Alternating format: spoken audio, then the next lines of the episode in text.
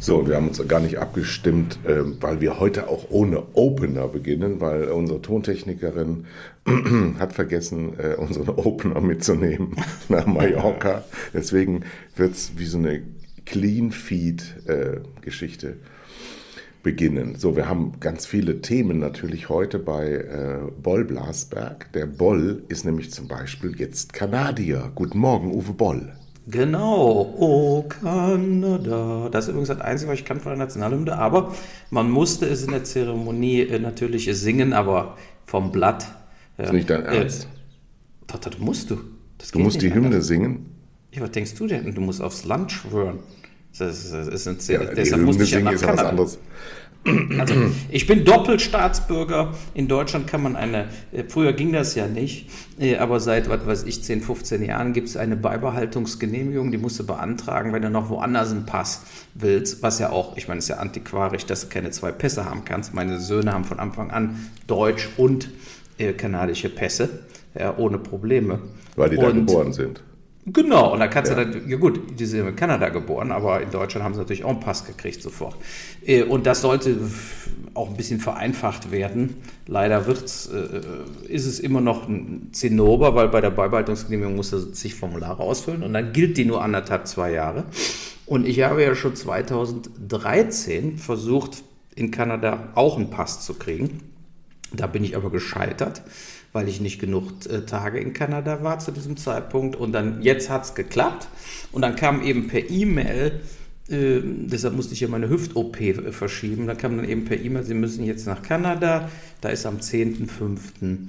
ist die Zeremonie. Die war aber nur digital. Also du hast 66 wieso? Leute. Du bist nach Kanada geflogen, um digital dann äh, Richtig. Schalte zu machen. Genau, weil, das, weil da steht drauf, die tracken dich und es ist ein Federal Offense, also kriegst ein Strafverfahren, wenn du nicht auf kanadischem Boden bist, wenn du das machst. Was ist denn der Grund dafür? Warum bist du jetzt Doppelstaatsbürger und warum erst mit 57? Äh, ja gut, äh, ganz praktisch. Ich bin ja Permanent Resident in Kanada sowieso schon seit 2004, also so eine, wie so eine, Unbe so eine Aufenthaltsgenehmigung. Die hätte ich aber jetzt wahrscheinlich verloren äh, in zwei, drei Jahren.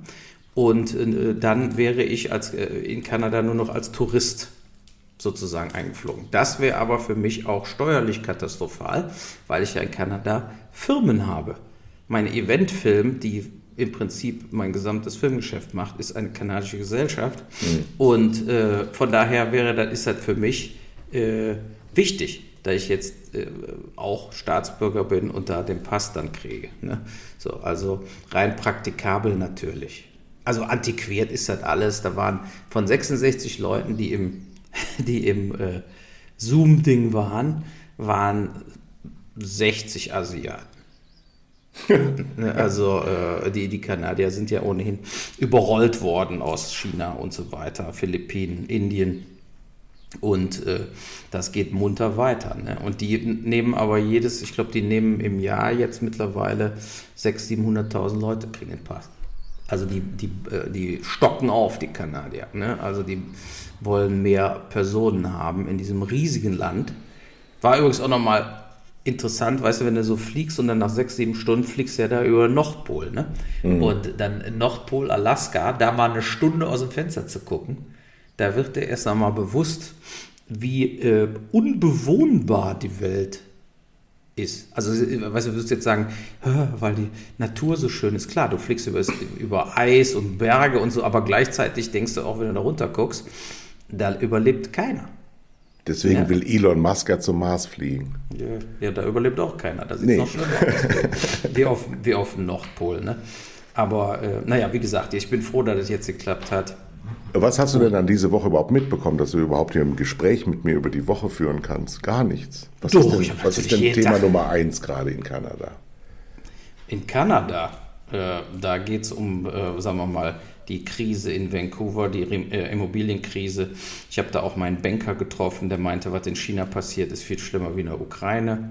Also verschiedene Länder, verschiedene Prämissen. In China geht die Weltwirtschaft gerade vor die Hunde durch die Lockdowns mit Corona. Lieferketten werden unterbrochen. Äh, dann war ja Vancouver total überschwemmt vor sechs Monaten. Und äh, das hat damit zu tun, dass da, wo der Flughafen ist, in Richmond und in Surrey, dass die das Stadtteile, die sind unter Null. Die sind unter der Meeresoberfläche. Mhm. Und die werden immer mehr äh, Probleme haben mit, mit Global Warming da. Äh, ohne Ende, die hatten ja auch letztes Jahr 45 Grad mal, ne? der Hitzrekord in Kanada mit 45 ja. oder 46 Grad. Und ich habe seit ich in Deutschland bin wieder Heuschnupfen, deshalb muss ich hier ab und zu die Nase putzen.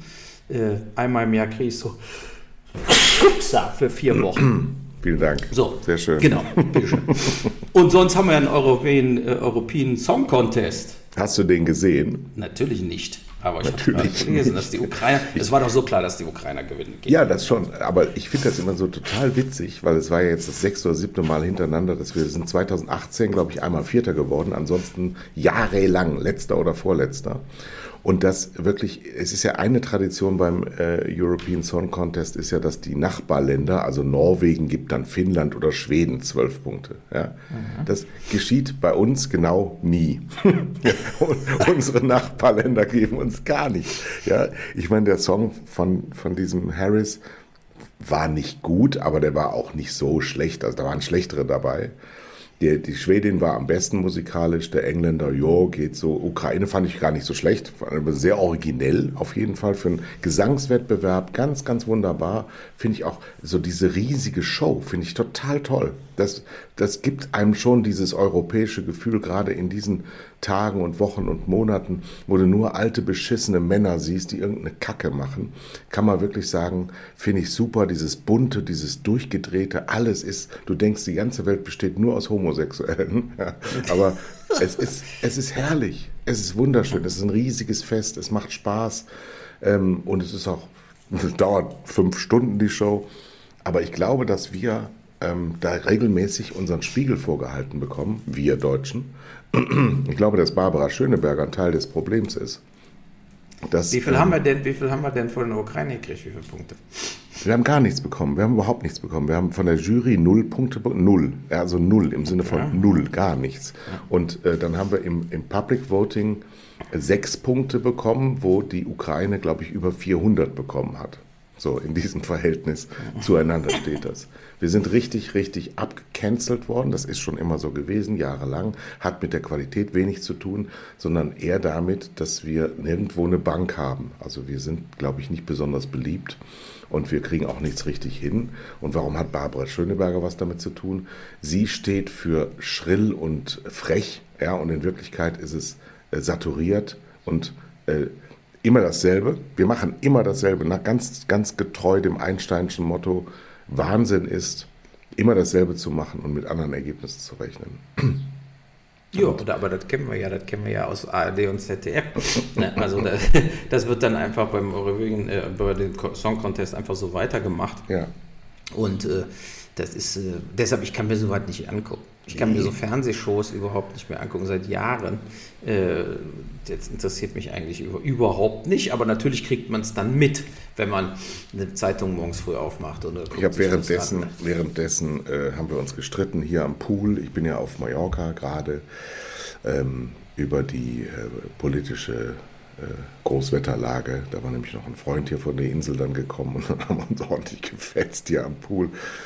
Und dann war ja gestern auch noch das Finale der Fußball-Bundesliga. Du erinnerst Jawohl. dich vielleicht an unsere Kindheitstage, wo wir gebannt vor dem Radio hingen und sagten, oh Gott, so viele Entscheidungen, alle an einem Spieltag. Gestern war alles entschieden bis auf einen einzigen Relegationsplatz und der war am Ende einmal spannend, nämlich dass der VfB doch noch ein Tor geschossen hat und Hertha BSC doch noch zwei bekommen hat. Und deswegen freue ich mich sehr, dass Hertha BSC in die Relegation muss. Leider wahrscheinlich heute entschieden gegen den HSV. Das werden sie dann wieder gewinnen. Und deswegen bleibt Hertha drin.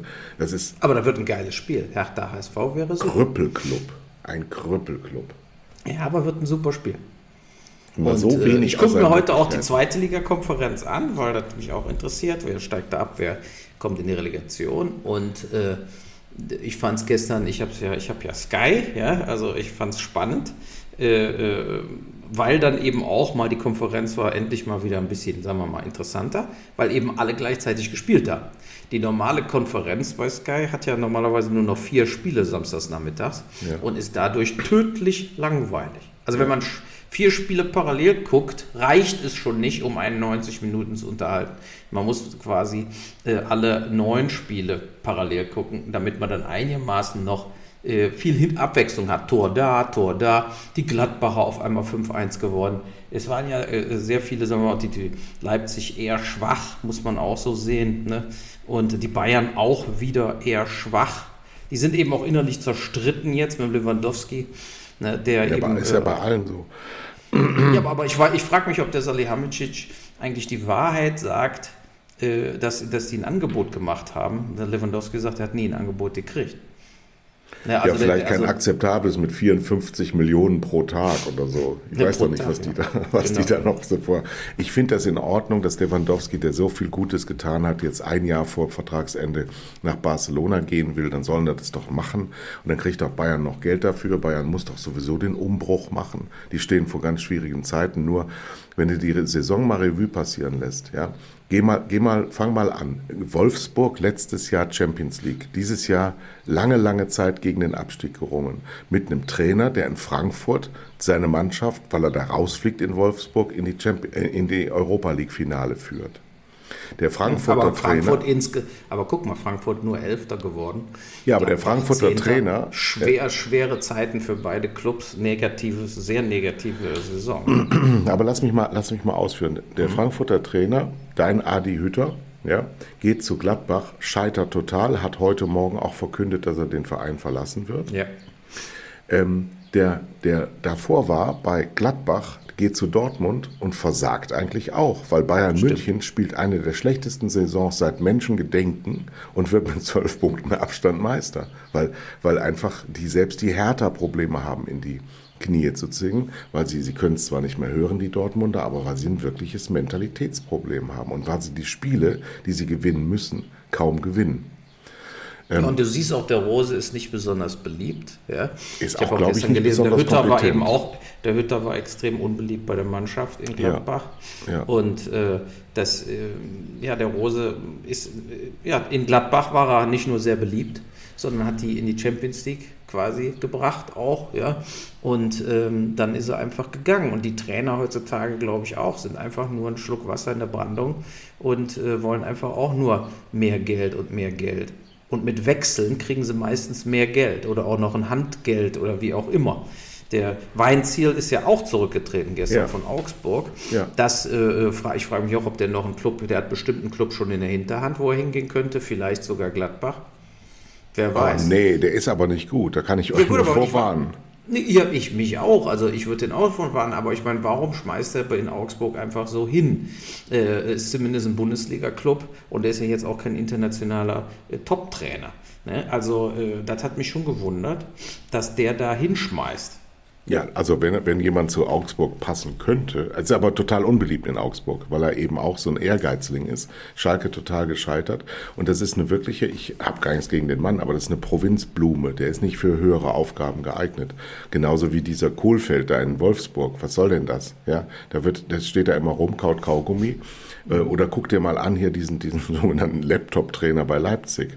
Ja, der sitzt wirklich da und sagt, und wenn wir jetzt alle Spiele verlieren, war es eine erfolgreiche Saison und bums, verlieren sie alle Spiele. Ja, es, es, ja nee, und der sitzt, der sitzt da so rum, ist total verkrampft. So ein Typ als Vorgesetzten, als Spielleiter willst du nicht haben. Da, da hast du keine Freude. Das ist nur so ein Leistungsbimser. So, ja, die, und die, gleichzeitig hast du aber Beispiele. Nee, schau dir mal an, gestern ist Susi Zorg und Rudi Völler verabschiedet worden. Da gehen ja. wirkliche Legenden, ja, ja, die wirklich was äh, darstellen. Oder stell dir mal vor, was Freiburg geschafft hat. Mit, mit einem Trainer, der seit zehn Jahren da ist, mit einem Management, das ganz lange da ist. Da sind ja ganz viele Beispiele auch dafür, wie man Vereine ordentlich führt. Das gibt es ja auch.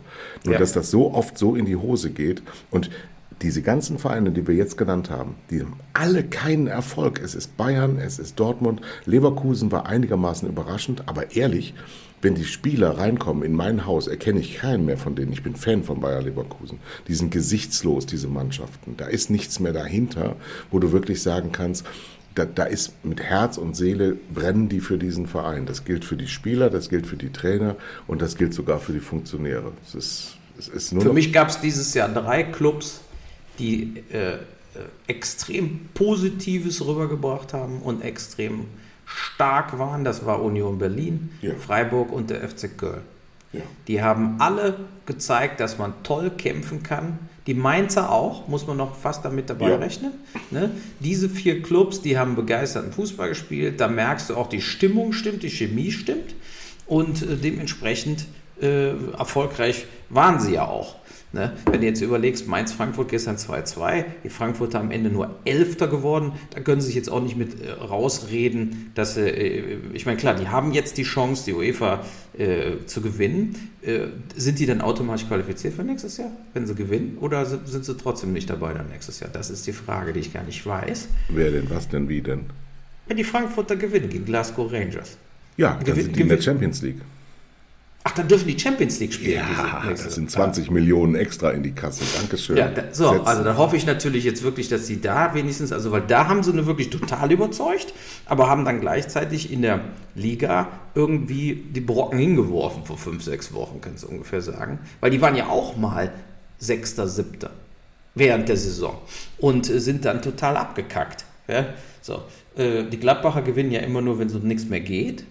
Das weiß man auch. Ne? Wenn, sie, also, wenn sie frei aufspielen, sind sie eine Mannschaft, die können in den ersten fünf äh, sein in der Bundesliga von der Besetzung. Aber äh, die haben einfach absolute Blackouts und verlieren dann drei, vier Spiele hintereinander, versauen sich jede Saison so, die Gladbacher. Und die Leverkusener ja auch immer. Die Leverkusener hätten schon mehrfach deutscher Meister sein können. Ja, vor allen Dingen wird es ja, wird's ja immer leichter, weil die anderen ja eigentlich auch nichts bringen. Genau. Meinst du denn, dass jetzt Max Eberl zu Bayern München geht? Äh, das weiß ich nicht, aber ich meine, wer so einen weinerlichen Abschied nimmt bei Gladbach, weiß, ich, weiß ich nicht, ob man den bei Bayern München, ob der das nervlich bei Bayern München verkraftet. Äh, keine Ahnung, aber ich denke auch, dass der Salihamidzic äh, vielleicht dann doch nicht die ganz große Klasse bringt, die man bringen muss bei Bayern. Ähm, und diese, diese Weitsicht haben muss von der Personalplanung, ob er das, ob er das tatsächlich da so weitermachen sollte, keine Ahnung. Ich, ich, ich weiß es nicht, aber Oliver Kahn ist auch nicht der erfahrenste. Äh, das, das, ich bin mal gespannt, wie Bayern sich jetzt, äh, wenn der, Lewandowski geht, Süle geht und so weiter. Der Gabri gibt ja vielleicht auch noch, man weiß es ja nicht, der Neuer hat auch noch nicht verlängert. Ne? Also ich meine, das ist, äh, da ist Gefahr im Verzug bei Bayern. Vor allen Dingen müssten die dann, diese Woche war ja in der Presse Pogba zu Bayern. Äh, Ach komm, habe ich da dann aber auch nichts mehr von. Ja, genau, da habe ich auch nichts mehr von gehört. Und das sind so meistens so Sachen, die sich bei Bayern dann eben nicht auszahlen. Bei Lewandowski wissen sie, was sie haben. Und äh, wenn Nee, du brauchst auch einen Stürmer. Der Pogba ist kein Stürmer. ja, ja, aber da ist ein Wühler in der Mitte, der geht dann auch durch, mal nach vorne und so Nee, weiter. Aber nee, der macht dir aber nicht 35 Tore pro Saison. nein, natürlich nicht. Der Ja, macht brauchst aber so einen 15. Spieler. Ich weiß es auch nicht. Also ich bin mal gespannt. Interessant auch gestern natürlich wieder Klopp gegen Tuchel gewonnen. Den FA Cup da in England, ne, schon wieder im Elfmeterschießen. Zum, der zweite Sieg von Klopp gegen Tuchel dieser Saison im Elfmeterschießen. Jetzt kann er noch äh, sozusagen dann, ja, kann alle Titel holen, inklusive Champions League gegen Real Madrid. Aber der Salah ist verletzt. Der hat sich gestern verletzt. Er wird wahrscheinlich nicht spielen können gegen Real Madrid. Und das ist schlecht für Liverpool. Das, Das ist ist wirklich schlecht. schlecht. Ja, das Und auf. Salah kann man nicht verzichten, egal welch, wie, wie, der, wie der Club heißt. Ja, ne? So. also das wird interessant. Und wir haben also noch ein paar gute Spiele vor uns, nämlich Frankfurt-Glasgow, dann Hertha gegen vielleicht HSV zweimal und natürlich Real Madrid-Liverpool. Also ein paar Fußball-Highlights. Und DFB-Pokal-Endspiel, dürfen wir nicht vergessen. Freiburg gegen Leipzig, ne? Auch nächste Woche. Nicht verkehrt. Naja. Aber in einer So. schönen Welt würde jetzt eine Fußball-Weltmeisterschaft in Italien und Frankreich stattfinden. Ja, mit einem, mit einem Trainingslager, wo unsere Jungs dann jetzt nächste Woche hinflögen oder mit dem Bus führen nach Meran in Südtirol. Und dann könnte man jeden Tag zwei Stunden Pressekonferenzen anschauen und alle in kurzen Hosen und herrlichem Sonnenwetter. Und was müssen wir warten bis Ende November und in Katar? Und nee, nach wie vor stand heute, ich gucke das nicht, auch wenn die uns Gas liefern. Kommt nicht in Frage. So, was macht, was macht denn denn Putin? Bist du immer noch der Ansicht, dass die Ukraine die Waffen niederlegen soll? Ach du willst jetzt hier arrogant auftreten. Nee, ich habe nie gesagt, dass die Ukraine die Waffen niederlegen Doch, soll. hast du ich wohl, das kann ich nee, dir hab, sogar Hör doch auf, habe ich nie gesagt. Ich Das kann ich dir gesagt, vorspielen. Nein, du kannst mir, ja, spiel's mir mal vor, beim nächsten Mal bitte vorspielen. Ich habe immer gesagt, dass man einen Deal machen muss und dass beide Seiten etwas abgeben muss, müssen. So, äh, natürlich war diese große Rede von Putin am Tag der Befreiung, Zweiter Weltkrieg, äh, äh, von seiner Seite aus, ich muss sagen, ich fand das super, weil es mich ein bisschen beruhigt hat. Und hab, dann habe ich mich daran erinnert, wie wir beide nämlich bevor unseren Streitigkeiten über wie ist der beste Weg, haben wir gesagt, wir werden die Ukraine vergessen.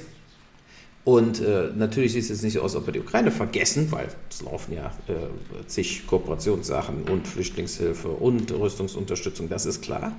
Aber äh, man wird diesen Krieg langsam aus den Schlagzeilen verschwinden sehen. Und das passiert jetzt schon gerade, ähm, weil nämlich nicht mehr viel passiert im Moment. Es ist im Moment, geht es genau darum, diese, diese besetzten Gebiete im Süden, die will der Putin verteidigen und die Ukraine will sie jetzt durch mehr Waffen und so weiter, haben die jetzt die Motivation, alles zurückzuerobern von Putin. Und äh, er war ja sehr kleinlaut in seiner Rede.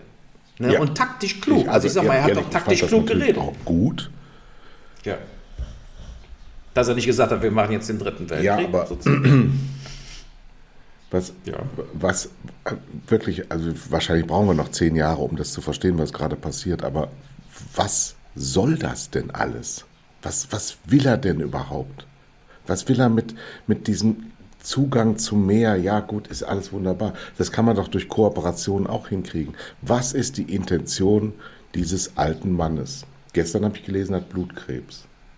Ach ja, shit, das immer wieder. Aber der, der, der Was will er? Was will er? Alle, so, also genau, also ich glaube, er wollte die Ukraine rucki zucki zur Aufgabe zwingen. Besiegen, besetzen, wie auch immer, als, großen Sieg, als großer Sieger vom Feld schreiten. Das ist pulverisiert worden von der Ukraine. So, Ne, die haben sich gewehrt, die haben sich gut gewehrt. Seine eigene Armee hat sich herausgestellt als schlecht organisiert, schlecht verpflegt und so weiter. Und dann hat er clever die Sache immer nur bezeichnet als militärische Operation. Und diese militärische Operation hat er im Prinzip sozusagen, das hat er jetzt auch in seiner großen Rede, hat er kein Wort von Krieg gesagt, sondern immer weiter nur militärische Operation und wir haben unsere Ziele schon fast erreicht und so. Und da glaube ich einfach, der versucht jetzt, überlegt er nur noch, wie er das seinem Volk verkauft kriegt, dass seine absolute sozusagen Clusterfuck-Niederlage äh, so aussieht als ein Erfolg. Und dafür muss er jetzt in, in Donetsk und so weiter, muss er noch ein paar Territorien behalten quasi, damit das so aussieht, sie haben der Ukraine doch irgendwas weggenommen.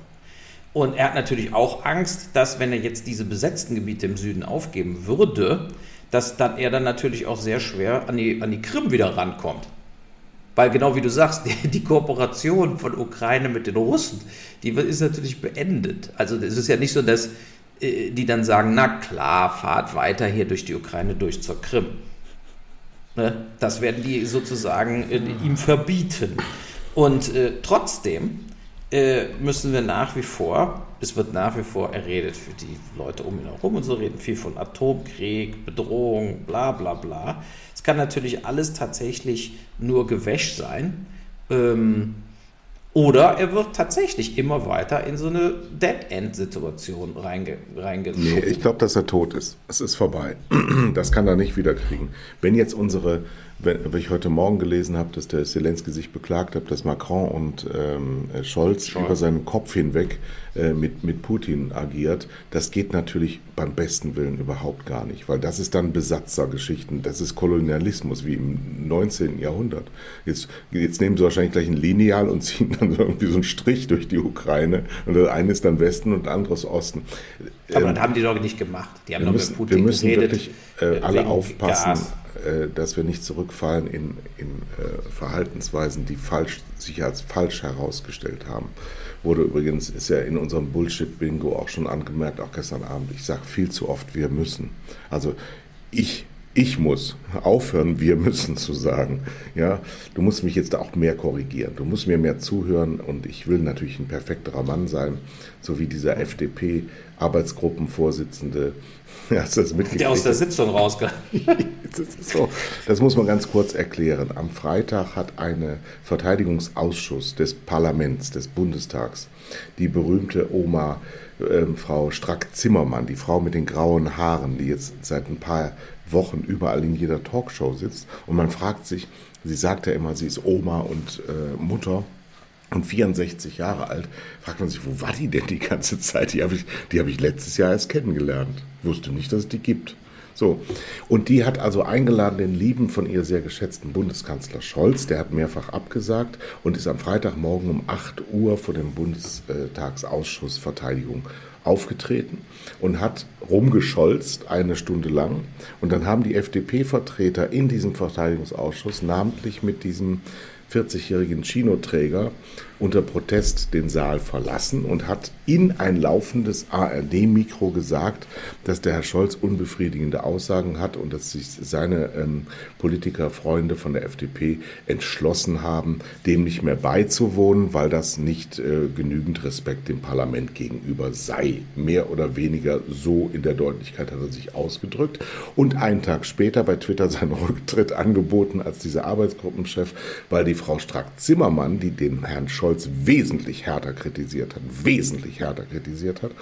Die hat nämlich dann gesagt, du kannst dich hier nicht vor mich stellen, du kleiner Abgeordneter, ich bin prominenter als du. Und der Herr Lindner ist ja ein Fanboy von Olaf Scholz. Der möchte dann auch nicht mehr. Und dann geht dieser eierlose Mensch, dieser Watt, Generation Wattebausch, habe ich das genannt gestern, ähm, her und bietet seinen Rücktritt an, weil er einmal so ein das, das Türchen der Wahrheit mal ganz kurz gelüpft hat. Und dann durften wir mal zuschauen, was da eigentlich los ist. Nämlich es war ein Eklat. Das ist ja eine Regierungspartei, die FDP. Ja, genau. Ne? Ja? Also die gehen raus, wenn der Regierungschef äh, unbefriedigende Aussagen tätigt. Und danach wird er dann kritisiert, fängt an zu weinen bei Twittern und bietet seinen Rücktritt an. Jetzt sag doch mal was. Ja, das ist einfach so die, der innere Parteidruck. Der will, dem haben sie gesagt, wenn er nicht aus der Partei dich komplett verabschieden kannst und von jeglicher Payroll verschwinden willst, musst du jetzt hier den Rücktritt an, anbieten. Ja. Das ist dann eben dieser Parteigehorsam, der dann äh, durchgeführt wird. Ich habe mich aber natürlich auch gefragt, was soll der Scheiß, wenn eine Regierungspartei da sitzt mit dem Bundeskanzler, äh, dann müsse, müssen sie einfach zur Kenntnis nehmen, was er sagt und das kann man ja diskutieren, aber zu sagen, dann gehen wir raus, das ist ja, das ist ja so nach dem Motto, äh, damit gehen wir aus der Koalition raus. Ja, total. Damit äh, sprengen wir die Regierung und gehen jetzt mit der CDU zusammen. Ich meine, das war so eine Message, die dieser Typ darüber bringen wollte. Und das ist natürlich total asozial und von daher auch äh, richtig, dass er äh, gezwungen wurde, sozusagen äh, sich zu verabschieden. Ja? Ich meine, man muss, ja, man muss ja nach wie vor so sehen, der äh, ähm, Scholz versucht einfach diesen Ritt auf der Klinge Ne? Der redet mit Putin, es geht ums Gas. In dem Gespräch hat er ja auch gesagt, äh, beide Länder schaden sich finanziell, wirtschaftlich enormst. Ähm, ich habe auch mehrfach in den USA jetzt eben da mal Fernsehen geguckt und so weiter. Und äh, die beurteilen also A, dass Deutschland jetzt mehr Geld für Rüstung ausgibt, sehr positiv. Ja, haben klar. da auch in mehreren Diskussionssendungen eben gesagt, dass es ein Skandal war, dass die EU-Staaten meistens äh, einfach nicht genug Geld für äh, Militär ausgegeben haben, obwohl es im NATO-Vertrag drin steht, dass sie also vertragsbrüchig waren. Und dass, dass dieser Ukraine-Krieg die jetzt zum, zum Aufwachen gebracht hat dass auf einmal merken, ach du Scheiße, wir werden ja wirklich nur von, von Amerika äh, bewacht, so gesehen, beschützt. Ähm, so sehen es die Amis. Äh, die sind auch stellenweise nicht begeistert davon, dass der Biden so viel Geld in die Ukraine pumpt, 40 Milliarden. Äh, also die, die Amerikaner geben am meisten Geld in der Ukraine aus, äh, weil sie natürlich wollen, dass die Ukrainer da einen Stellvertreterkrieg führen. Die Amerikaner sind extrem begeistert, der Biden vor allen Dingen auch, der hasst ja den Putin schon immer. Klar. Und äh, die, die, sind extrem begeistert, dass sie jetzt, wenn sie die Ukraine stark machen, da so einen Endloskrieg mit den Russen äh, führen lassen können. Naja, die, die Russen werden ja, die, die jetzt sowieso äh, nicht stark sind und nie stark waren, die werden jetzt natürlich ähm, zurückgeworfen in ein Entwicklungsland. Die werden sich davon nicht mehr erholen in absehbarer Zeit. Und das heißt, die, die äh, Hegemonialmacht USA. Erstens haben wir ja hier auch schon mehrfach besprochen, äh, die machen riesige Gewinne damit, mit Kriegen. Das ist Genau. Amerika ist ein Land, das davon lebt, dass Kriege geführt wird. Und diese Kritik gegenüber Amerika, die werde ich auch nicht einstellen. Aber Nee. sie haben einen Richtig. aufstrebenden und, und auch ziemlich rotzigen, damit Syrien und Tschetschenien und die ganzen Kriege, die Putin geführt hat. Das ist jetzt vorbei. Der Nimbus ist weg. Die Russen als, als Bedrohungspotenzial sind eben auf diesen Status, den der Obama damals auch benannt hat, nämlich Regionalmacht, ähm, verkleinert worden, wenn überhaupt. Also musst du vor denen noch Angst haben? Ja, vor deren Terrortruppen. Vor denen musst du Angst haben. Aber vor der großen Kriegs- und Militärmacht Russland als Weltmacht musst du keine Angst mehr haben. Lavrov hat doch gestern gesagt, wir machen jetzt einfach mehr Deals mit, mit Indien, mit China. Die kaufen unser Zeug. Wir äh, sind, bleiben näher an denen dran. Wir haben Freunde in Südamerika. Wir Sollen haben Freunde machen. in Afrika. Haben sie auch. sie machen. Ne? Ja, können sie doch. Und äh, richtig. Also die, ich glaube nicht, dass die Russen äh, durch die Sanktionen, äh, sagen wir mal, äh, kaputt gehen.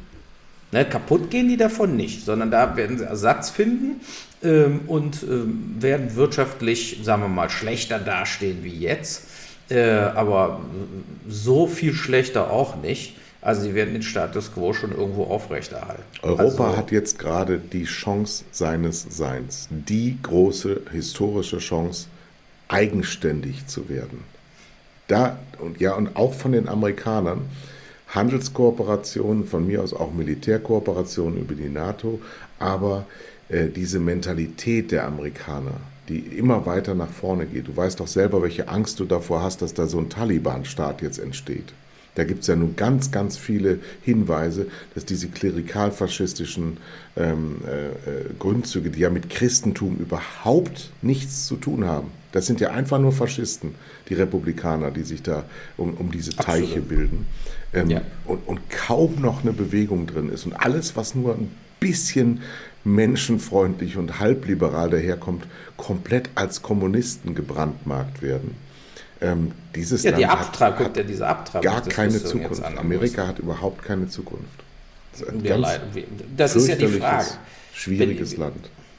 Also ich denke, ähm, wir haben ja dieses Jahr diese Midterms in Amerika und diese Abtreibungsdiskussion könnte tatsächlich äh, den, weil es sah ja so aus, als ob die Demokraten diese äh, mittleren Wahlen, also man muss so sagen, die Midterms sind wie jetzt heute Land, Landtagswahl NRW. Ja. Ne? Das sind aber die findet im ganzen Land statt. Das ist so, als Ja. ob die Landtagswahlen im ganzen Land gleichzeitig stattfinden. Und ähm, da äh, war ja vorausgesagt, die Republikaner werden riesig gewinnen.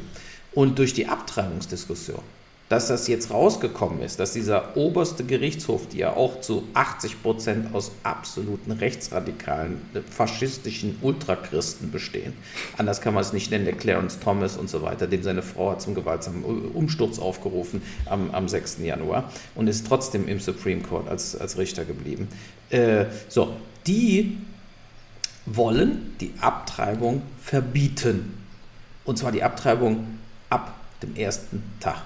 Also außer die Pille danach, die kannst du noch nehmen, aber dann ist Schluss. Ja? Und dann darfst du nicht mehr abtreiben. Auch nicht bei Vergewaltigungen, äh, auch nicht bei tödlichen Krankheiten, auch nicht, wenn rauskommt, dein Kind ist extrem schwerbehindert. Du darfst nicht mehr abtreiben. Das soll Gesetz werden. Und äh, ähm, da wird natürlich, wenn das tatsächlich vom Supreme Court so durchgedrückt wird, werden natürlich Staaten wie Kalifornien und New York ähm, in eine absolute katastrophale Situation reinmanövriert. Weil die werden natürlich weiter abtreiben. Also, also du hast, äh, die sind so progressiv in New York und, und äh, Kalifornien, die werden dieses Gesetz brechen. Wenn's die, rauskommt. gibt es eigentlich eine Möglichkeit, so wie die Engländer die EU verlassen haben, dass Kalifornien die United States of America verlässt? Ja, das ist eine gute Frage. Aber diese Fragen werden natürlich äh, immer deutlicher rauskommen. Ne? Weil du musst ja überlegen, Kalifornien hat die Wirtschaftsmacht wie Deutschland ungefähr. Ja? Also äh, du bist in, in Kalifornien, hast du im Prinzip 30 Prozent der amerikanischen, des amerikanischen Bruttosozialproduktes. Und äh, ähm, natürlich auch 40 Prozent aller richtig Reichen und der großen, also Silicon Valley und, und Ja, und dann nimmst du jetzt noch die, die, die, die Ostküste dazu, die machen ja, sich auch selbstständig. Also noch so ein, so ein ja, alter, alter weißer. Genau, du hast in Kalifornien und New York zusammen hast 50 Prozent vom amerikanischen Bruttosozialprodukt. Und äh, so, und die wollen natürlich mit so einem Trump oder mit so Republikanern nichts zu tun haben. Ähm, und da ist jetzt die große Frage, was passiert da? Was passiert auch? Ähm, man hat natürlich eine Situation, der Biden ist ja schon, sagen wir mal, sehr gealtert irgendwo. Selbst in den letzten zwei Jahren ist er nochmal deutlich gealtert. Und der wird, wenn der nochmal antritt, verlieren. Der wird nicht gewählt. Der wird, der wird äh, komischerweise ist der Trump ja, obwohl er nur Kentucky Fried Chicken isst. äh, ja, und, und total fett. Der müsste eigentlich total fett und, und, und, und sozusagen so, so, so krank sein. Aber der Trump hat gute Gene. Ne? Die Eltern sind auch sehr alt geworden.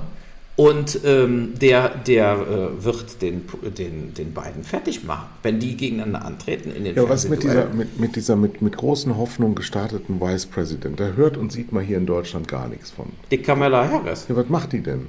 Nix. Die ist auch sehr unbeliebt, komischerweise. Ja, aber die hat, doch, die hat doch eine Bühne, die kann doch überall auftreten, wo sie will. Wenn sie irgendwo anruft bei Ursula von der Leyen, ich komme mal zu einer Rede ins EU-Parlament, dann kann, kriegt die doch die Bühne bereitet. Warum tut genau, die nichts? aber sie macht das nicht und ich weiß auch nicht warum. Sie kriegt, die ist ja für die Immigration da auch zuständig, illegale Sachen Mexiko und so, kommt da auch nicht richtig weiter. Und äh, in ihrem Büro, also im Außen- oder äh, im Ministerium, da, da haben sich Leute gekündigt, habe ich einen Artikel gelesen, äh, weil die eben äh, ganz schwierig wäre und keiner will irgendwie mit der arbeiten. Und das sah ja bei dem Wahlkampf ganz anders aus. Die wäre ja fast Kandidatin geworden. Ja, total. Ja, und deshalb auf einmal vollkommen weg vom Fenster.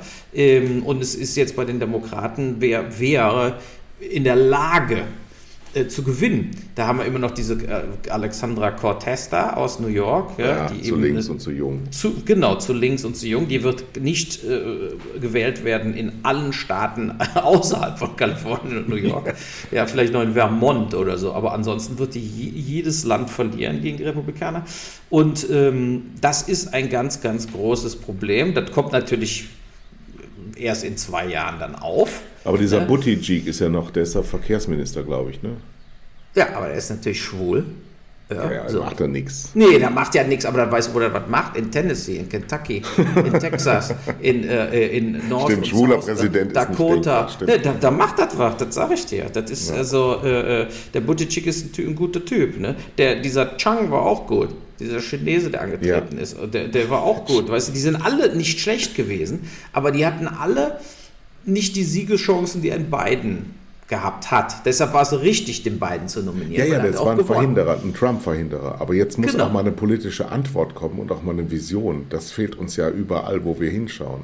Was, was, was, kann, denn, was kann denn nach dieser Mittelalter-Zäsur, die jetzt Putins Angriff auf die Ukraine ja war, was kann denn äh, jetzt gelernt werden und was kann die, die westliche Welt, insbesondere die europäische Welt, jetzt besser machen, insbesondere auf die Energiefrage und auch die Klimafrage, denn diese Woche wurde ja auch nochmal klar gesagt, tut uns leid, wir haben uns verrechnet, das mit den anderthalb Grad, das ist jetzt quasi schon bald. Erledigt. Mhm.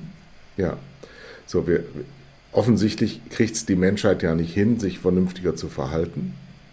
Ähm, Deshalb trotzdem, müssen wir sie zwingen, sich vernünftiger zu verhalten. Ja, und dann kommt, wieder, dann kommt wieder die CSU ja mit ihren Maskendeals, die also mittlerweile nur noch auftritt wie eine kriminelle Vereinigung, dass sie einfach Politiker nur noch in Ämtern sind, damit sie vermitteln können, dass andere ihre Freunde und Familie Geschäfte machen. Bei der FDP ähm, ist das für mich auch so kristallklar wie noch nie dass ähm, nur noch Klientelpolitik gemacht wird, dass ja nur noch für, für Freunde und Verwandte ähm, Einzelthemen be be beladen werden und der Rest wird verhindert.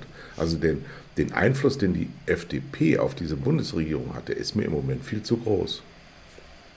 Ja, also ich, ich muss auch sagen, es ist äh, in Deutschland die Chance, und da hast du vollkommen recht, jetzt muss es ergriffen werden, äh, nicht von Katar immer mehr Öl zu kaufen, weil die Russen ausfallen, sondern jetzt muss ganz gravierend die Klimakatastrophe bekämpft werden durch einen Turbo.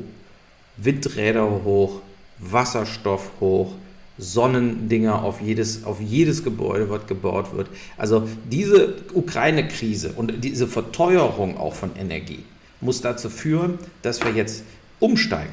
Im großen Stil. Wärmepumpen etc. Alles, was kein fossiler äh, Brennstoff ist, äh, muss so schnell wie möglich, so groß wie möglich aufgezogen werden.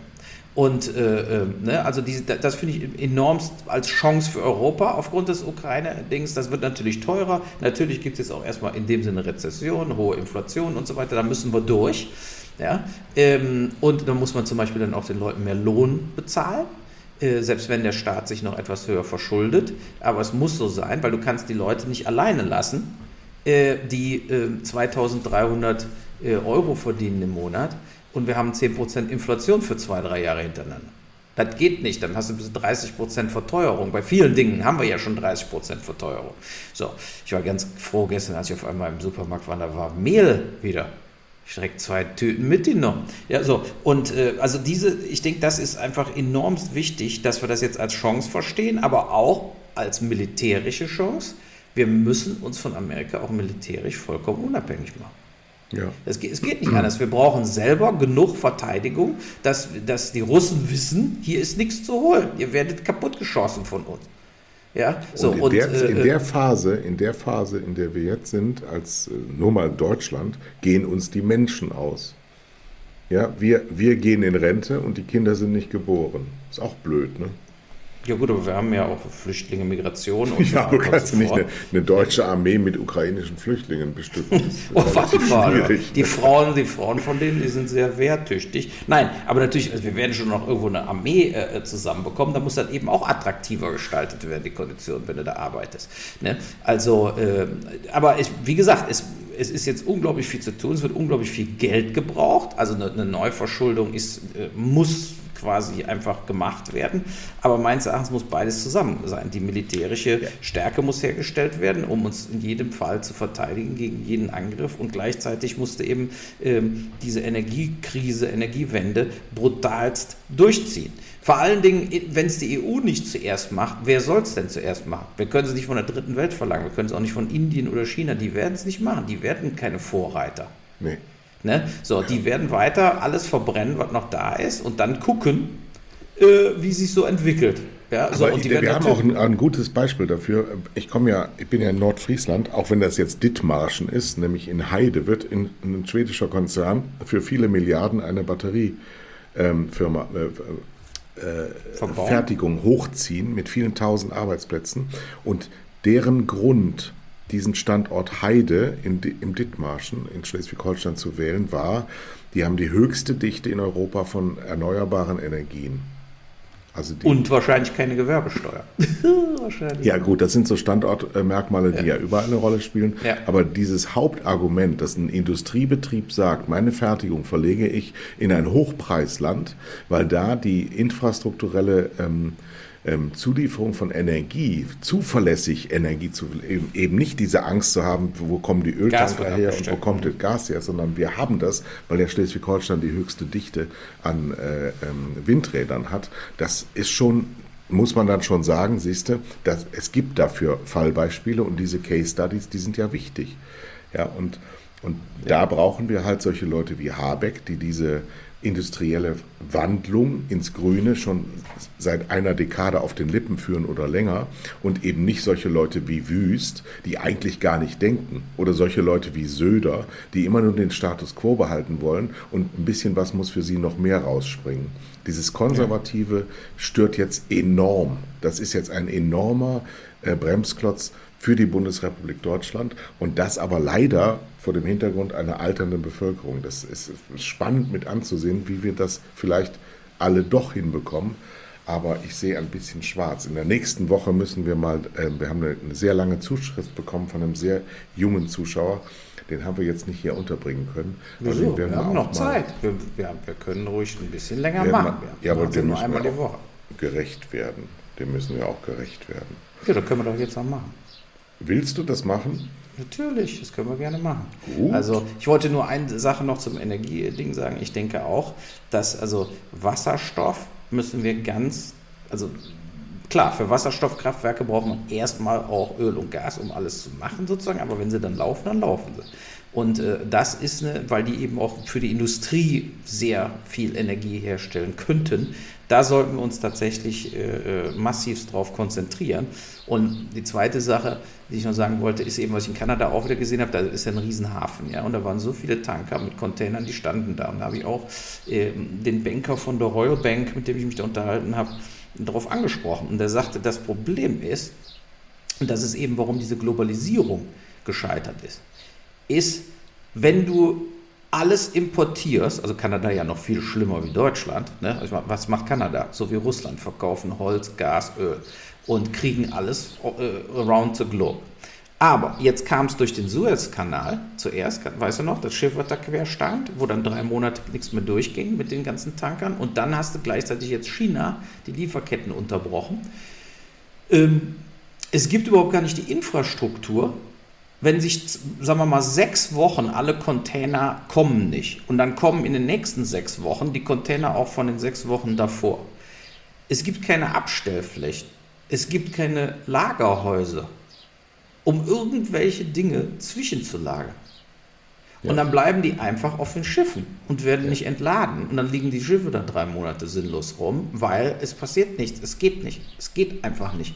Und das sind alles so Probleme, die waren einem jahrelang vorher überhaupt nicht bewusst. Das glaube ich auch die, diese Gier, die dann alle äh, Firmen äh, genommen haben. Ah, machen wir in China, machen wir, fertigen wir da an und da und da. Da ist viel billiger in China und so weiter. Aber jetzt bricht das alles komplett zusammen dass hier nichts mehr hergestellt werden kann, weil ein paar Teile aus China fehlen. Weil in Russland kann auch nichts mehr gemacht werden, weil Teile aus Deutschland fehlen und so weiter. Ja? Und, äh, oder aus, äh, auch aus China. Und diese, diese Dinge, ähm, da hängt ja auch Logistik dahinter.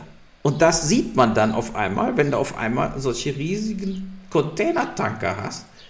Äh, und das war für mich, war ja zwei Jahre quasi gar nicht in Vancouver. Und das war dann wie so ein, wie so ein äh, äh, Déjà-vu. Ne? Du siehst dann auf einmal denkst, da waren doch früher viel weniger Schiffe. Und, äh, weil, ja, und was das kostet, überleg dir mal, was das kostet, wenn du so einen Tanker drei Monate da liegen hast, bevor er entladen wird. Ja?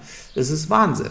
Naja, so, jetzt können wir aber zu diesem E-Mail Also der Alper, der Alper aus Köln hat uns geschrieben, er ist 26 Jahre alt und ein ähm, sehr politischer Mensch und hört uns regelmäßig und ähm, ist auch immer wieder involviert, hat aber eine Frage an uns als ältere quasi die Vatergeneration. hat ein sehr langes E-Mail geschrieben, sehr ausführlich, das kann ich jetzt so nicht wiedergeben. Aber er stellt uns eigentlich eine Kernfrage bei all den Problemen, die auch wir immer wieder besprechen. Wie sieht das denn eigentlich mit meiner Zukunft aus? Wie ist es denn im Jahr 2050, fragt er, in Deutschland, wenn das alles so schlimm ist, wie wir gerade vorhersagen? Wie sieht eine Welt aus im Jahre 2050, also in 28 Jahren? Und ich habe mir dazu überlegt, ich werde dich dazu natürlich gleich auch fragen, wie war es denn vor 28 Jahren? Und ist denn die Welt heute, als du 30 warst, Uwe, so mhm. ganz anders als damals? Ganz anders nicht, anders schon. Ne? Ja. Also ich meine, technologiemäßig äh, und so weiter hat sich natürlich schon viel verändert. Äh, es gab noch keine Handys vor 28 Jahren, das war sehr gut. Ich hatte, ich hatte schon das eins. Internet. Ich hatte schon eins. Ich hatte schon eins. Mein erstes Handy hatte ich genau vor, wie viele 28 Jahre von heute aus sind dann 1994. Nee, da hatte ja. ich noch keins. Nee, da hatte ich noch keins. 96 hatte ich mein erstes Nokia, ein Kilo schwer. Genau. Ich habe für Radio Leverkusen als Student gearbeitet. Da haben wir diese großen, diese Telefone, diese großen, die du mitnehmen ja. musstest, wenn du ja. dann im Stadion warst oder sonst irgendwas. Und äh, da hast du dich dann mit eingewählt. Aber ähm, wie gesagt, das also Internet war noch in der ganzen Anfangsphase. Äh, Firmen, die heute die Welt regieren, gab es noch nicht. Das ist klar. Aber ähm, ich glaube, dass in diesen 28 Jahren, und das hat natürlich einen psychologischen äh, Effekt, jetzt auch auf den äh, Alper, äh, ist, ähm, es haben sich einfach sehr viele Informationen verdichtet, die äh, vor allen Dingen im Klimabereich, ähm, die uns einfach nervlich fertig machen. Wo wir also nicht nur nervlich, sondern real fertig machen. Ich glaube aber, um ihm mal zu sagen, er sagt, die Zerstörung der Umwelt wurde nicht verhindert, weil man keine Einigung erzielen konnte und es kurzfristig zu teuer war. Das ist so seine Vision von 2050. Die Meere sind gestiegen, das Land verdorrt. Äh, äh, die Menschen, die nicht durch das Klima sterben oder verhungern, bekämpfen sich gegenseitig. Also so Mad Max-Szenario. So. Und ähm, all das, was er sagt, kann haben tatsächlich. Wir schon. Das ja, haben, wir schon. haben wir schon, kann natürlich sich noch verschlimmern. Also gerade in Afrika. Und es ist natürlich, äh, wäre jetzt von uns auch fahrlässig zu sagen, lieber Alber, Alper, äh, sei mehr hoffnungsvoll, äh, all das wird nicht eintreten. Das, das ist einfach, dafür ist die Faktenlage nicht da. Die Faktenlage ist, dass es in vielen Bereichen der Welt durch Dürren ähm, zu riesiger, ähm, ja, zum Exit kommt, Migration, Leute rennen weg oder kommen weg oder, oder sterben eben auch, dass das passiert. Und es kommt eben auch, wie ich eben von Vancouver erzählt habe, äh, zu Überflutungen und ganze Landstriche, ganze Länder, reden wir Holland, Miami und so weiter, äh, äh, aber Bangladesch äh, wird, werden immer mehr Überschwemmungen haben, immer mehr Katastrophen in diesem Bereich. Ähm, aber ich glaube trotzdem, dass 2050 noch mehr wie die Hälfte dieses Planeten ähm, im Prinzip ganz normal, so ähnlich wie jetzt leben werden. Also wir äh, weil, sehen ja weil, jetzt auch ja. eine Entwicklung, dass ähm, Trends oder Entwicklungen, die wir für unveränderbar bezeichnet haben, rückgängig gemacht werden. Du hast es eben angesprochen gesprochen mit der Globalisierung. Die das Problem in der Kommunikationsgesellschaft ist, äh, die Botschaften, die wir aufnehmen, kompetent zu filtern ähm, zwischen PR und Wahrheitsannäherung. Und wenn ich äh, Verbandsleute immer in den Radiosendungen beim Deutschlandfunk oder bei Anne Will sitzen sehe, dann muss ich ganz klar sagen, das sind keine neutralen Informationsgeber, diese Verbandsleute. Wenn da ein BASF-Mann sitzt, dann spricht er von seinen Anforderungen für die Zukunft. Und die sagen dann, das ist unveränderbar. Aber das ist natürlich nicht veränderbar. Es ist sogar denkbar, dass es eine Firma wie die BASF dann eben nicht mehr gibt, wenn sie sich nicht anpasst. So.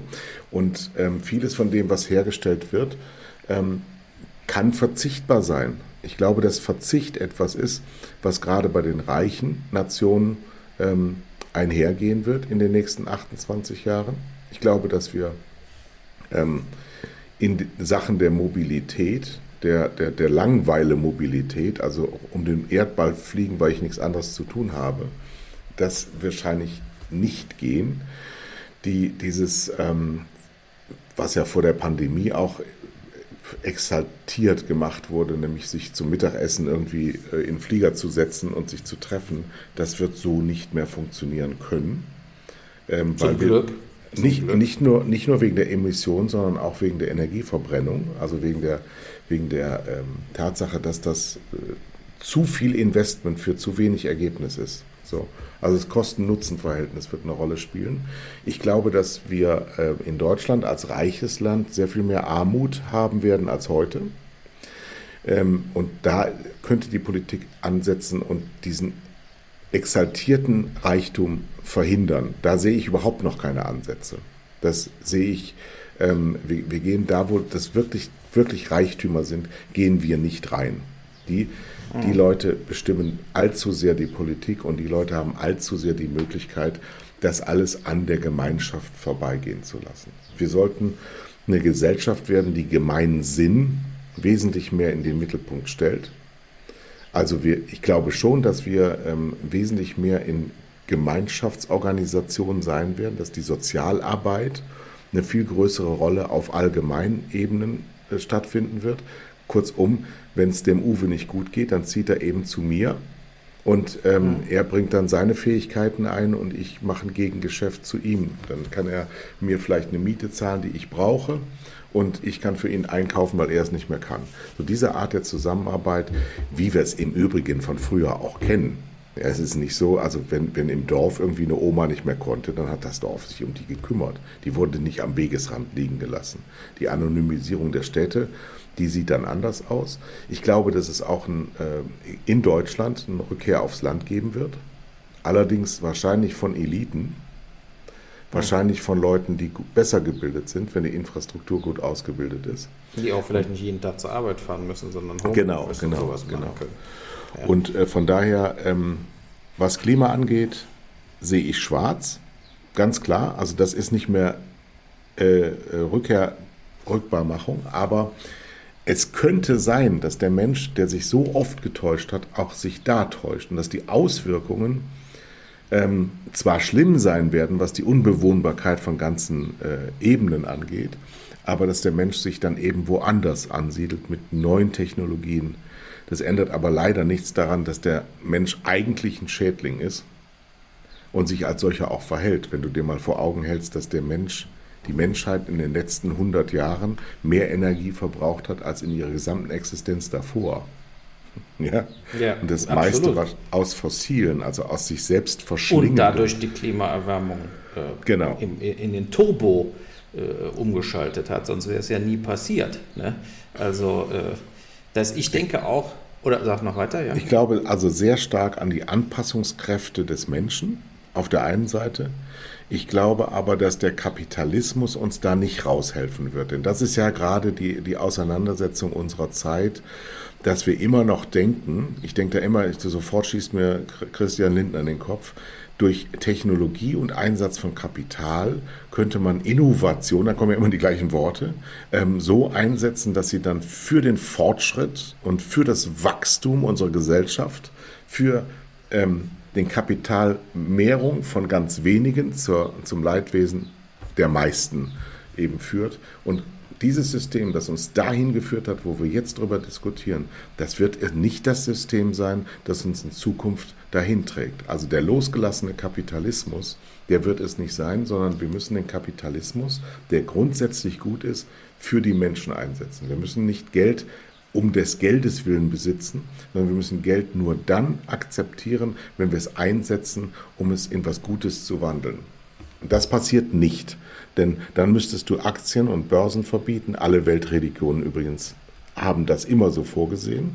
So etwas sollte es nicht geben. Und wenn einem nur einfällt, dass nur an der Börse Geschäfte gemacht werden können, dann hat man das unternehmerische Handeln nie verstanden, glaube ich.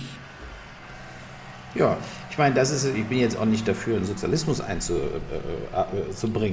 aber es ist natürlich klar, der Staat ist äh, das Kontroll- und Um Verteilungsorgan und wir können es uns einfach absolut nicht mehr äh, leisten, äh, so weiterzugehen wie bisher, weil wir einfach ein unkontrolliertes Wachstum von Vermögen haben und gleichzeitig äh, gerade im Bereich Mittelschicht die, die Fälle schwinden sozusagen. Ja. Ähm, ich könnte jetzt hier wieder Werbung für mein Buch machen, kommt übrigens diese Woche raus, ne, warum sich keiner mehr zu sagen traut, was wirklich ist. jetzt kann man es bestellen, aber ich will eine ganz andere Werbung machen, nämlich er soll mal Dale Carnegie lesen. Das Buch äh, äh, Sorge dich nicht, lebe. Das hat mir sehr, sehr gut gefallen. Ich habe das äh, wirklich verschlungen.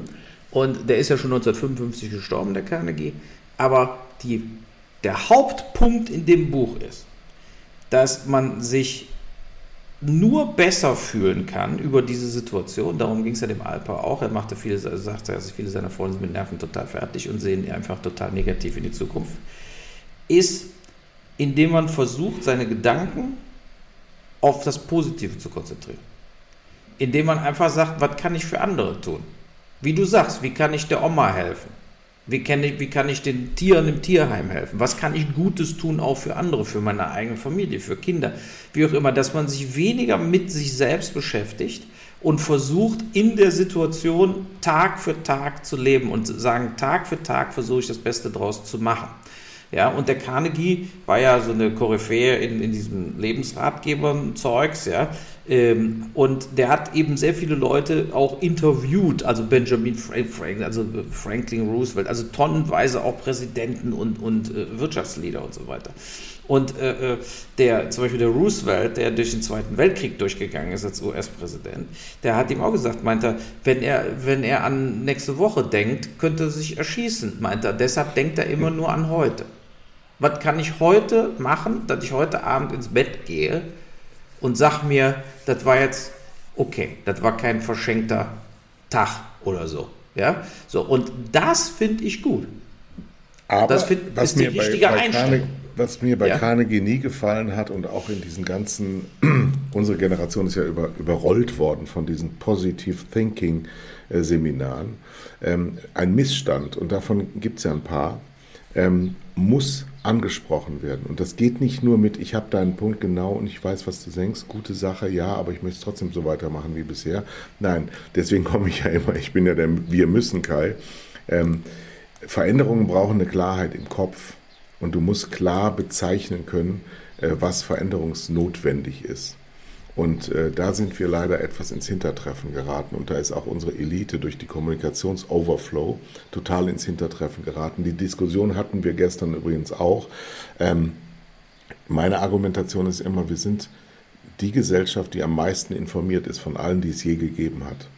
Und wie wenig machen Leute daraus? Also wie wenig Leute dann sagen, ich kann ja nichts machen, wie wenig äh, oder wie viel dann Leute auch sagen, ich bin ja nur eine einzelne Person. Ja, aber du bist immerhin eine einzelne Person und du kannst eine ganze Menge machen. Und wir wollen ja auch nicht anstreben, dass ich jetzt hier der Diktator will und sage, was ihr zu tun habt, sondern wir müssen uns gegenseitig regelmäßig Anstöße geben. Deswegen auch wunderbar, Alper, dass du so, dir so viel Zeit nimmst, uns so, so einen langen Brief zu schreiben. Ähm, und dann müssen wir das auch regelmäßig umsetzen. Schon wieder habe ich müssen gesagt, ja. Aber die Notwendigkeit ist eben nicht nur vor sich hin zu brüten, sondern wirklich auch äh, Defizite aufzuholen, zu benennen und zu sagen, wie können wir das denn anders machen und besser für viele. Und da muss uns die Politik ganz stark bei helfen, denn sonst müssen wir ja nicht mehr wählen gehen. Ja, das war ja gestern auch eine Diskussion, ähm, äh, was ich für eine Fehleinschätzung gegenüber der Politik habe. Die könnten das ja alles nicht ändern. Da sage ich, ja, da brauchen wir aber nicht, wir haben ja so viele Politiker wie noch nie in der Geschichte Europas. Ähm, wenn die alle nichts ändern können, weiß ich gar nicht, warum wir den ganzen Tag uns damit beschäftigen. Dann müssen wir weghören. Dann machen wir nur noch ESC und tanzen den ganzen Tag. Ja, aber ich, ich muss dem, dem äh, Carnegie noch kurz die Lanze brechen. Ich meine, der ist 1955 gestorben. Ja, Der hat natürlich, klar. sagen wir mal, äh, All das nicht ist, gewusst. Der, genau, der hatte viele Sachen, die jetzt, also ich guck mal, der ist, das ist jetzt 70 Jahre her oder was. Äh, der, deshalb, das, man, man kann diese, das Buch nicht lesen jetzt aus aktuellen Gründen, sondern für mich geht es einfach darum, dass, dass er sehr gut beschrieben hat, denke ich, eine psychologische Haltung. Es gibt äh, Dinge, wo man sich selber immer weiter runterzieht mit. Wenn man sich von morgens bis abends die Fakten vor Augen führt und denkt sich, eine Scheiße, wir sind alle tot. Ja? Äh, Oder man muss einfach sagen, ja, dann sind wir eben alle tot. Ne? Also, Genau, äh, genau. äh, ja, wie, so, so ist Aber- es auch. Also ich meine, das sagt ja der Carnegie auch. Der, der, der erzählt ja viele so, so Stories aus dem Zweiten Weltkrieg auch, wo es dann um äh, Leben und Tod ginge. Äh, und er sagt eben auch, man muss sich einfach vor Augen führen, das ist jetzt das Schlimmste, was passieren kann. Und dann muss man das akzeptieren. Und dann muss man einfach, wir müssen einfach akzeptieren, dass durch Klimaveränderung wir in den nächsten 30, 40 Jahren äh, ähm, sozusagen ganz gravierendste Probleme haben werden und Katastrophen erleben werden. Flüchtlingskatastrophen, Überschwemmungskatastrophen, Dürrekatastrophen, äh, ganz, ganz schlimme Dinge. Aber die äh, Klimakatastrophe wird nicht zum totalen Untergang der Welt und Menschheit führen, sondern es wird zu einer Veränderung äh, führen. Ja, dann taut dann Sibirien auf und da können sie Kartoffeln an, anpflanzen und so weiter. Und äh, äh, natürlich Kommen werden aber auch Bakterien, die dich vorher Absolut. beim Pflanzen töten. Nee, nee, richtig. Es wird unglaublich viele negative Dinge geben, mehr, viel mehr negative Dinge als positive Dinge. Aber wir müssen uns einfach sagen, äh, so ist das. Naja, wir, wir müssen alles tun, um das abzumildern, indem wir, indem wir die ganz große äh, äh, Umformung unserer äh, äh, ja, unseres Footprints, der muss weg, so wie du sagst. Man muss eben nicht drei, vier Mal im Jahr fliegen. Man muss eben nicht vier Autos haben. Ne, so, das ist jetzt ganz wichtig, das jetzt anzugehen, weltweit und so schnell wie möglich. Und wir Anders, sind, wir sind ja. natürlich selber dabei absolut ohne jede Überzeugungskraft, weil wir besitzen so viele Autos und wir, du kommst gerade aus Kanada. Ich bin immerhin mit meinem 22 Jahre alten VW Bulli äh, hier runtergefahren mit meinem lieben Hund, der seine liebe Freundin Emma hier kennengelernt hat und es ist, äh, es wird wahrscheinlich auch bald zur Ehe kommen. Ja, herrlich, ganz wunderbar. Ähm, aber was du eben sagtest mit den ganzen vielen Katastrophen, das stimmt alles, aber das hat alles seine, sein Grundresultat in der Gerechtigkeitskatastrophe. Und an der Gerechtigkeitskatastrophe können wir Menschen alle zusammenarbeiten. ja, das sowieso. Das, Das geht.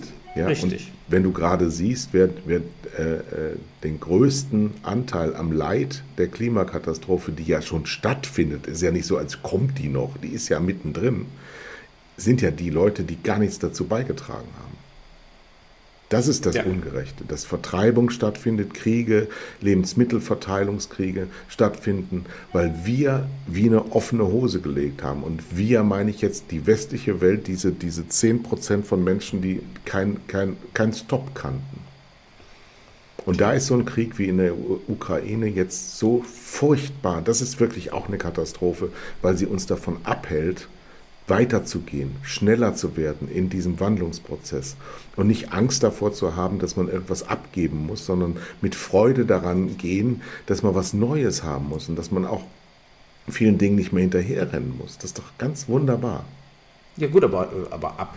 Äh, sage ich auf Mallorca sitzend. Ja, ja, aber gleichzeitig führt die Ukraine-Situation auch dazu, dass man eben doch schneller unabhängig werden muss vom Gas und Öl. Genau, genau. So, das so, ist ne, also nämlich genau so dieser Booster, ja. dass, dass wir jetzt nicht mehr, nicht mehr diskutieren müssen bei Anne Will, sondern dass wir jetzt handeln müssen vor Bremerhaven und Wilhelmshaven und schwimmende LNGN-Terminals äh, zu installieren, was natürlich auch nur die zehntbeste Lösung ist. Weil eigentlich wäre es besser, wenn wir die Solarindustrie in Deutschland behalten hätten, wenn wir mehr Windräder gebaut hätten und wenn wir mehr Speichertechnologien hätten und wenn wir Wasserstoff entwickelt hätten für Automobiltechnik, die in den 30er Jahren, äh, vor 30 Jahren schon fertig war. Oder wenn wir das 3-Liter-Auto gebaut hätten, dann hätten wir überhaupt keine Probleme. Aber das haben wir ja nicht gemacht, weil wir ja für 60.000 Euro die Autos erst Geld verdienen und für 15.000 Euro so ein Auto halt kein Geld verdient oder nur wenig Geld verdient und der Shareholder Value dann nicht erreicht ist und die Familie Quant nicht so reich wird.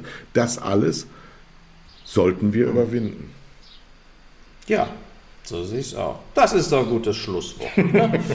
Bist du nächste Woche noch auf Mallorca? Ich bin nächste Woche auch auf Mallorca Ja, da geht es genau so weiter. Woche Das hat ja super geklappt. Ja, ja, da ist besser das Internet, äh, wo du bist, als, als bei dir auf dem. Südhof. Ich bin ja nicht in Deutschland. ja, so ist es. Naja. Also, Also dann tschö.